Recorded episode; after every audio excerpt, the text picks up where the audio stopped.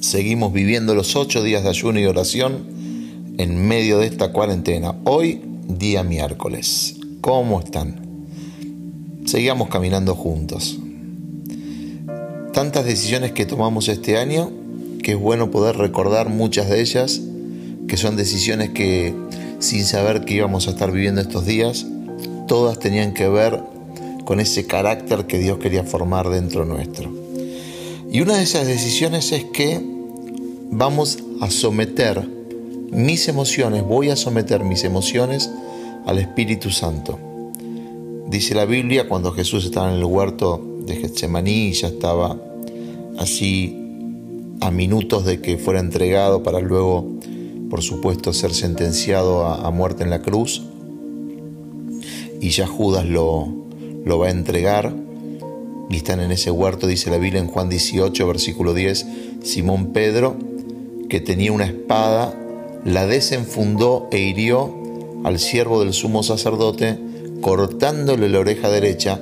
El siervo se llamaba Malco. Vuelve esa espada a su funda, le ordenó Jesús a Pedro. ¿Acaso no he de beber el trago amargo que el Padre me da de beber?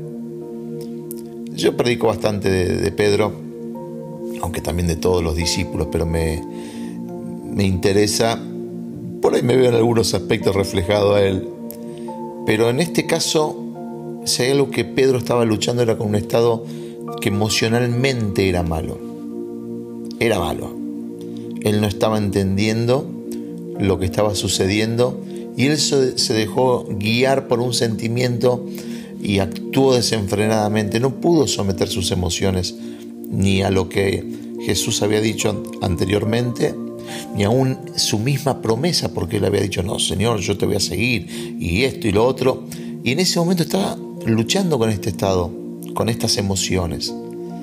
En estos días de cuarentena, en estos ocho días de oración, le vamos a pedir al Señor luchar con esas emociones negativas. Y hay tres grupos o tres emociones negativas que tenemos que tener muy pero muy en cuenta. Si querés anotarlas. Ira, tristeza y miedos.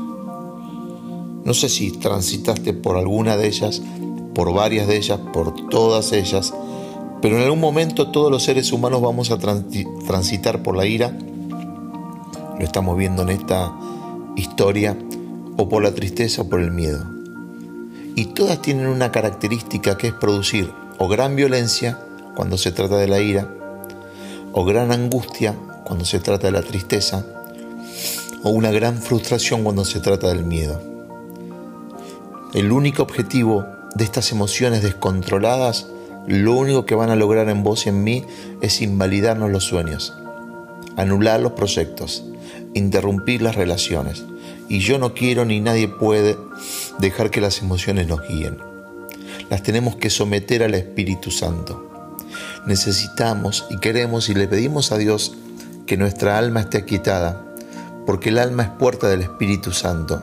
Por eso el salmista en el capítulo 84, en el versículo 1 y versículo 2 dice, Cuán hermosas son tus moradas, Señor Todopoderoso Anhelo con el alma los atrios del Señor.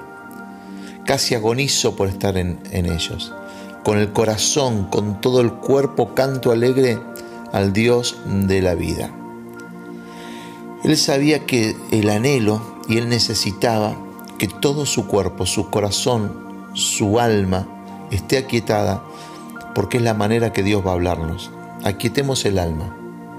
Dejemos que bajen esas revoluciones emocionales. Somete esas emociones, entrenalas. No hagas lo que dicta el corazón, sino que pedir al Señor que toda ira, toda tristeza, todo miedo se vaya en el nombre de Jesús.